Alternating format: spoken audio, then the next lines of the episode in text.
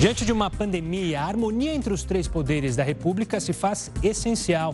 Para falar sobre esse assunto, eu converso com o ministro João Otávio de Noronha, presidente do Superior Tribunal de Justiça.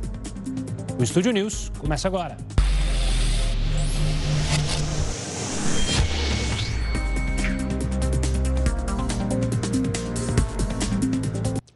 Seja muito bem-vindo, ministro. Obrigado pela participação aqui no Estúdio News. Prazer é nosso estar com vocês da Record.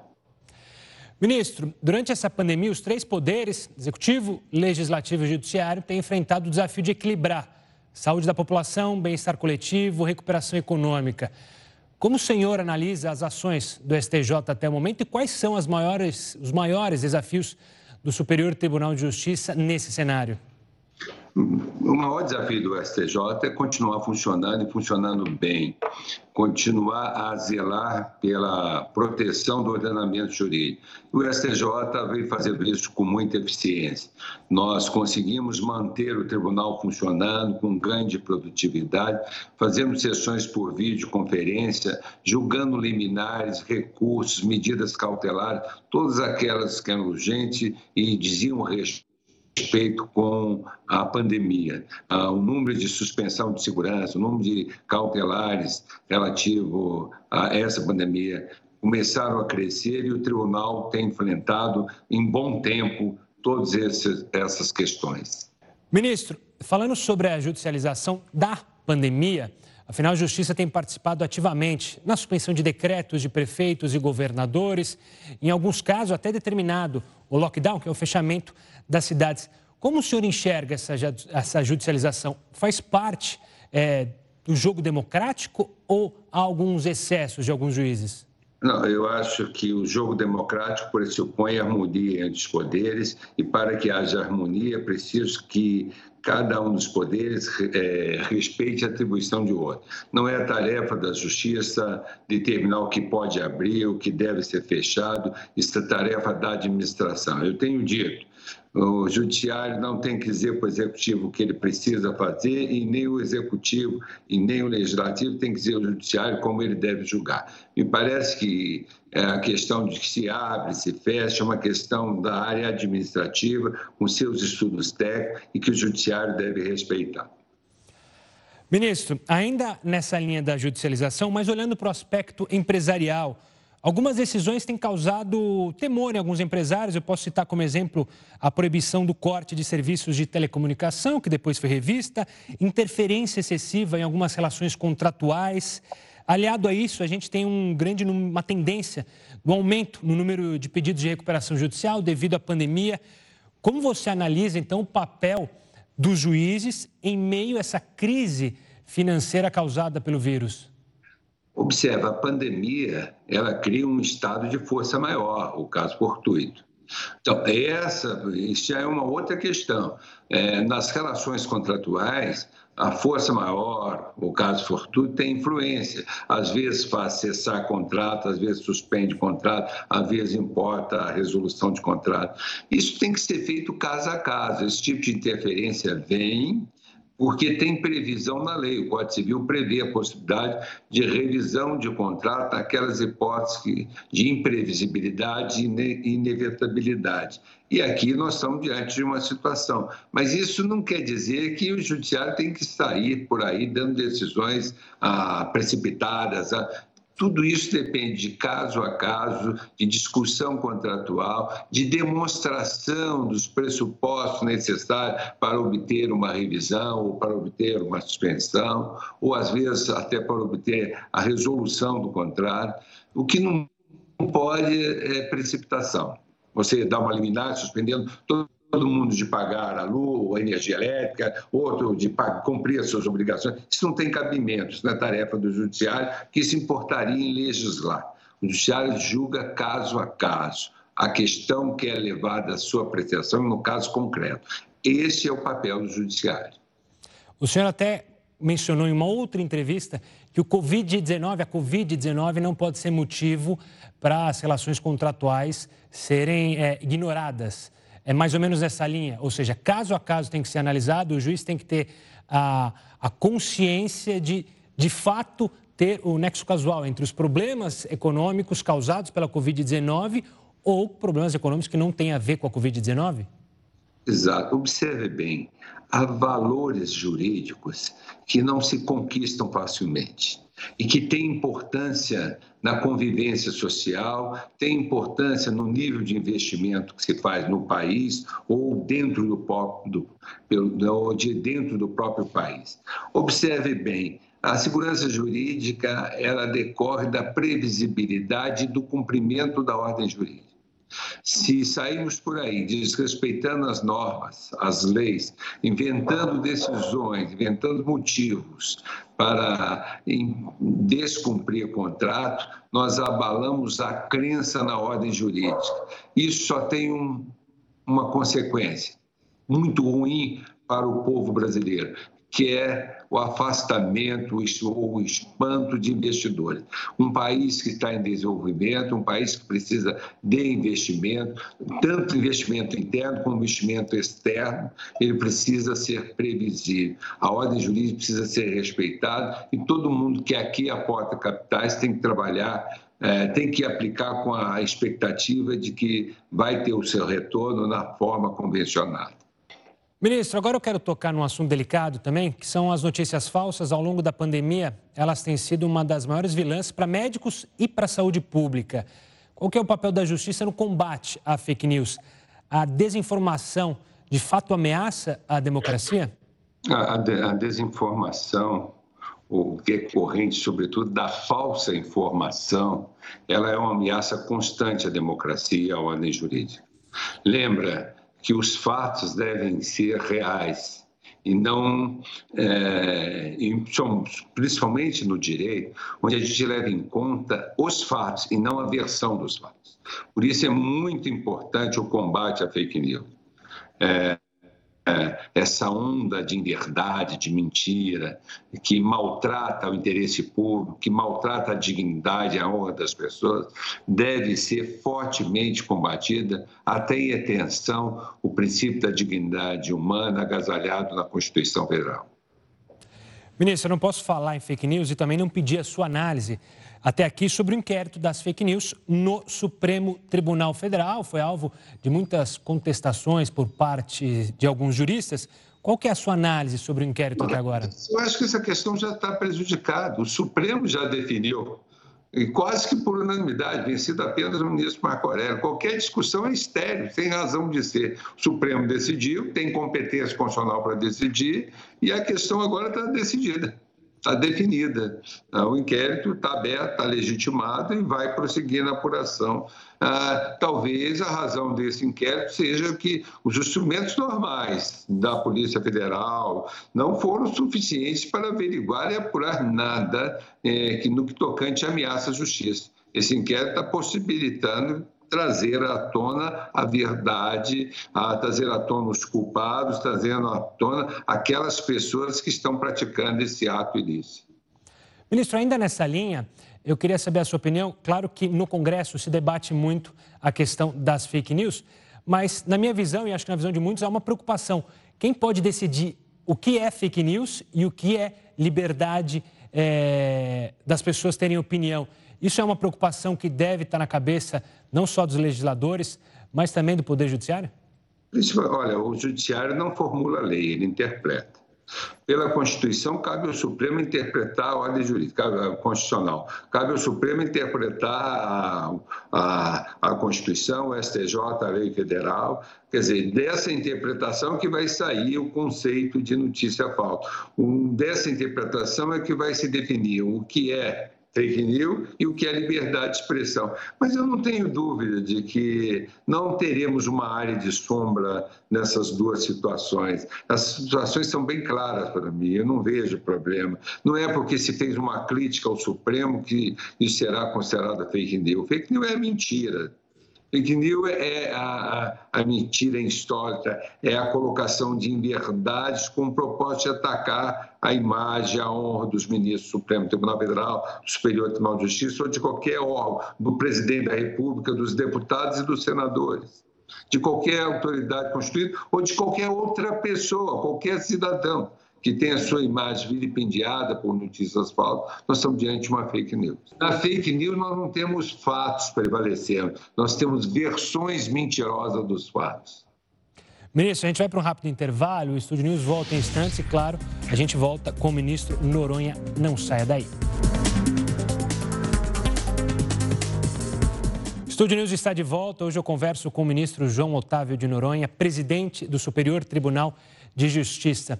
Ministro, a gente terminou o último bloco falando sobre é, fake news e, claro, isso tem deixado o clima um pouco tenso, digamos assim, em Brasília. Hoje há cenário possível é, para qualquer tipo de ruptura institucional no Brasil, analisando o contexto de manifestações, de posições contrárias ou a favor ao presidente, é, também a fala sobre militares. Como você é, enxerga esse momento do país? Eu enxergo um momento ao mesmo tempo delicado, por alguns desdamentos, mas, um, mas de outro lado tranquilo. O Brasil vive um esplendor democrático, a justiça tem decidido com total liberdade, o executivo atua com total liberdade dentro da sua competência, o legislativo está legislando com soberania. Então, nós não temos, eu não vejo, com toda sinceridade, uma ameaça ao sistema democrático brasileiro por essa ou aquela opinião do presidente, ou do presidente da Câmara, do presidente, ou dos ministros do Supremo. Nós estamos, eu acho que é um certo exagero, um carregamento. É, nas tensões. Os poderes são harmônicos, precisam respeitar entre si e tem momentos de tensões. As tensões ah, são, são momentos que ocorrem em toda a democracia e que se resolve com a aplicação da Constituição e resolve, às vezes, pelo próprio Supremo, que interpreta, por último, a Constituição. Portanto, eu não vejo, eu não sinto que nós tenhamos, estejamos a correr um risco na nossa democracia. Nós estamos tendo desavenças pontuais que se superam pelos caminhos normais traçados na própria Constituição e, sobretudo, por decisões prudentes do Judiciário. Ministro, eu queria tocar num ponto que também gera muita polêmica, que tem relação entre os três poderes, em especial dois, o Executivo e o Judiciário. O presidente Jair Bolsonaro terá direito a fazer duas escolhas, duas indicações, perdão, ao STF na sua gestão. Uma ao Supremo, ao Superior Tribunal de Justiça esse ano, se não me engano, me corrija se eu estiver errado. É, e eu queria saber a sua avaliação sobre esse assunto. É necessário uma reforma no modo de escolha dos ministros dos tribunais superiores? Ou isso é, é desnecessário? É uma, também é uma discussão que não faz sentido? Não faz o menor sentido. Olha, nos Estados Unidos, quem escolhe os membros da Suprema Corte é o presidente da República, que são submetidos ao Senado, tal qual ocorre no Brasil. Assim na França, assim na, na, na maioria dos países. Cabe ao presidente da República escolher os membros. No, no poder nos demais tribunais superiores, no STJ, no TST, há um filtro que precede a escolha do presidente. O Superior Tribunal de Justiça faz uma lista TRIPS, encaminha ao presidente. Assim também é no TST. Então, o presidente não tem nem é, poder de nomear fora dessa lista TRIPS. Há um filtro, quer dizer, há um controle prévio. Isso faz parte da democracia. Tudo que está previsto na Constituição é democrático.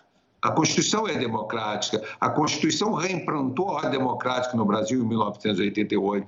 Portanto, cumprir as suas regras é praticar democracia. Não vejo razão por que, para mudar a Constituição, porque o presidente Bolsonaro vai escolher dois, o Lula escolheu muitos, a Dilma escolheu muitos, Fernando Henrique escolheu outros tantos, por que agora se mudaria a regra do jogo?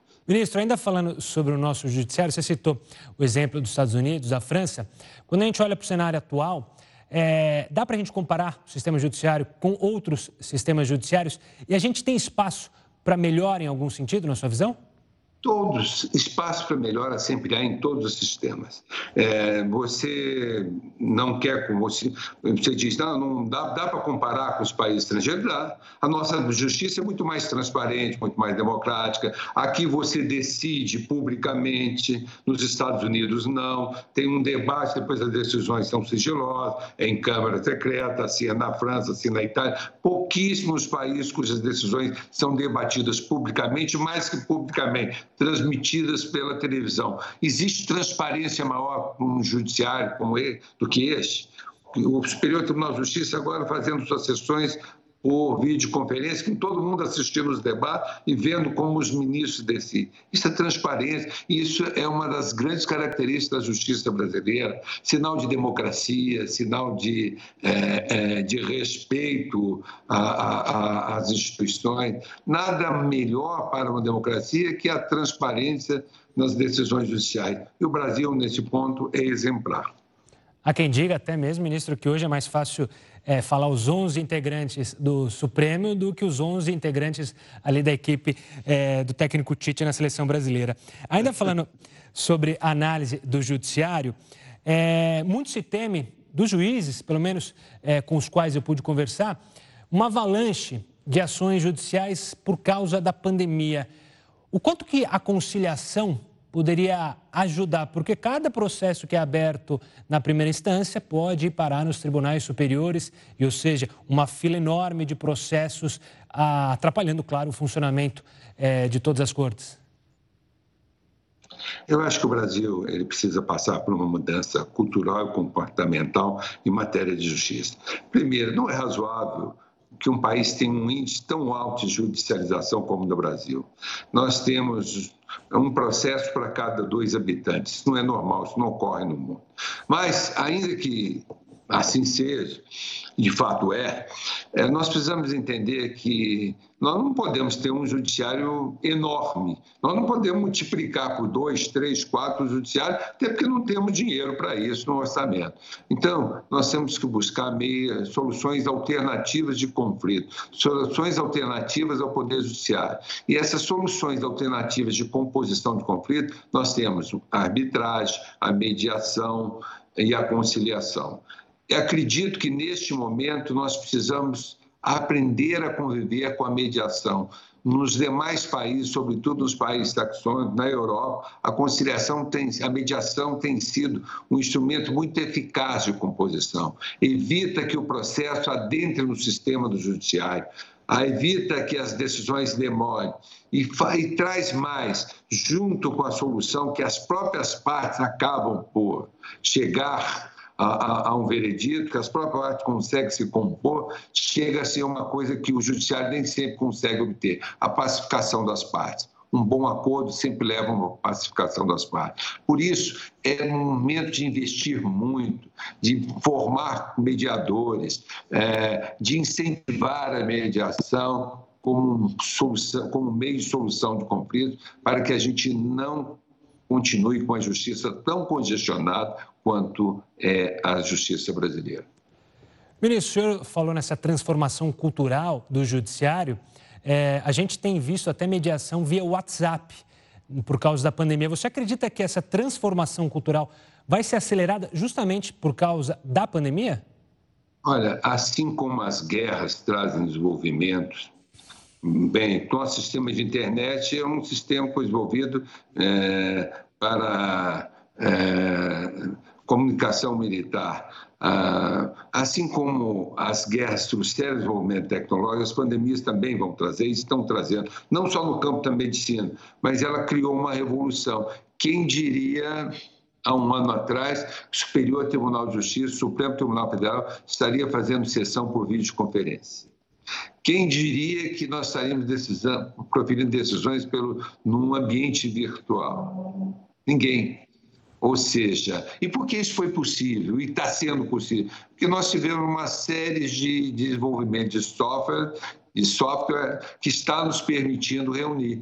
Nós temos um software no STJ, um software no Supremo, que permite você fazer o julgamento por videoconferência, que tem a mesma sensação, o mesmo efeito no julgamento presencial físico.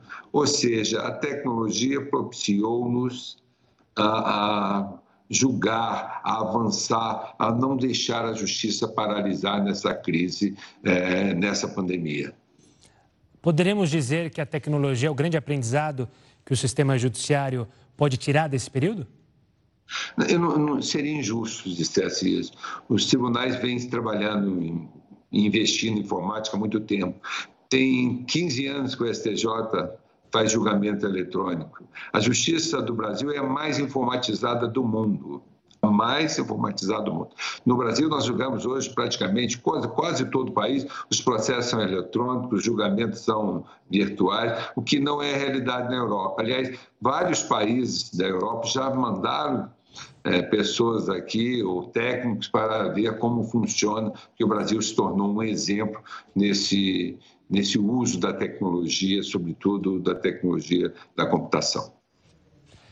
Ministro, a sua gestão como presidente do Superior Tribunal de Justiça vai terminar agora em agosto. Eu queria que você fizesse uma análise como você gostaria de ser lembrado por esse período à frente é, do STJ apenas como o ministro cumpriu o seu dever, que investiu em tecnologia, que permitiu, usando a tecnologia, que o número de funcionários não crescesse, pelo contrário, reduzimos em 200, 200 funcionários, nós temos 200 lá em dois anos, sem, sem prejudicar a qualidade, pelo contrário, melhorando a qualidade da prestação do serviço, é, aceleramos julgamentos, reduz, reduzimos, não eu, mas todo o tribunal, todos os ministros, toda a equipe, reduzimos o número de estoques de processos a ser julgados, é, é, abrimos mais o tribunal em comunicação com a sociedade, fizemos uma série de eventos é, jurídicos dentro do tribunal, com a participação da ordem, com a participação do Ministério Público, com a participação dos advogados em geral.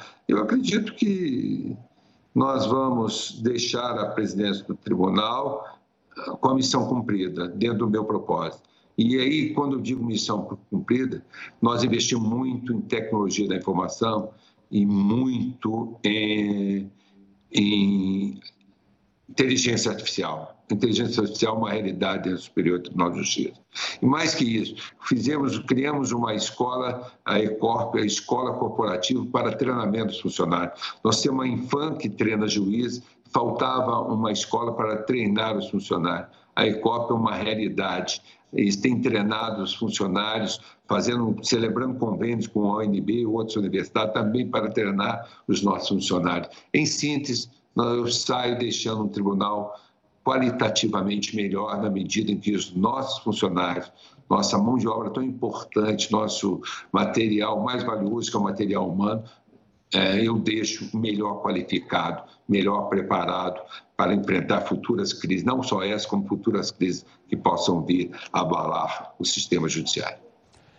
Ministro, para fechar nossa conversa, eu queria saber a sua opinião. A gente ainda está passando por essa crise da pandemia, até que apareça uma vacina, a gente ainda vai ter que lidar com muitos problemas. Mas eu queria saber da sua análise. Você acredita que nós sairemos melhor é, do que entramos nessa crise da pandemia, não só no aspecto, claro, jurídico, mas como um olhar para toda a nossa sociedade? É, eu acho que neste momento a primeira coisa, acho que o Brasil precisa acalmar um pouco. O Brasil precisa se unir, nós precisamos de união. Nós precisamos de união entre os três poderes, nós precisamos de união entre os cidadãos, nós precisamos respeitar a ordem jurídica.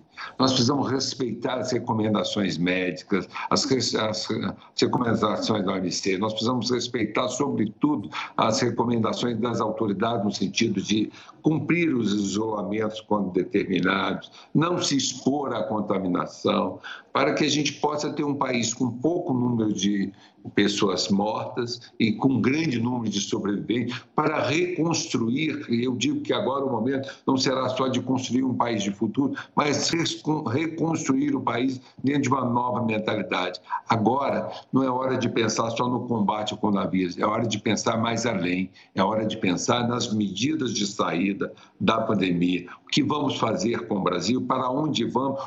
Para onde queremos ir?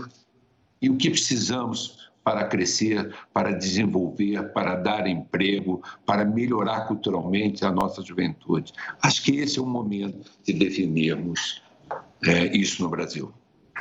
Ministro Noronha, quero agradecer demais a sua participação aqui no Estúdio News. Foi um prazer tê-lo aqui.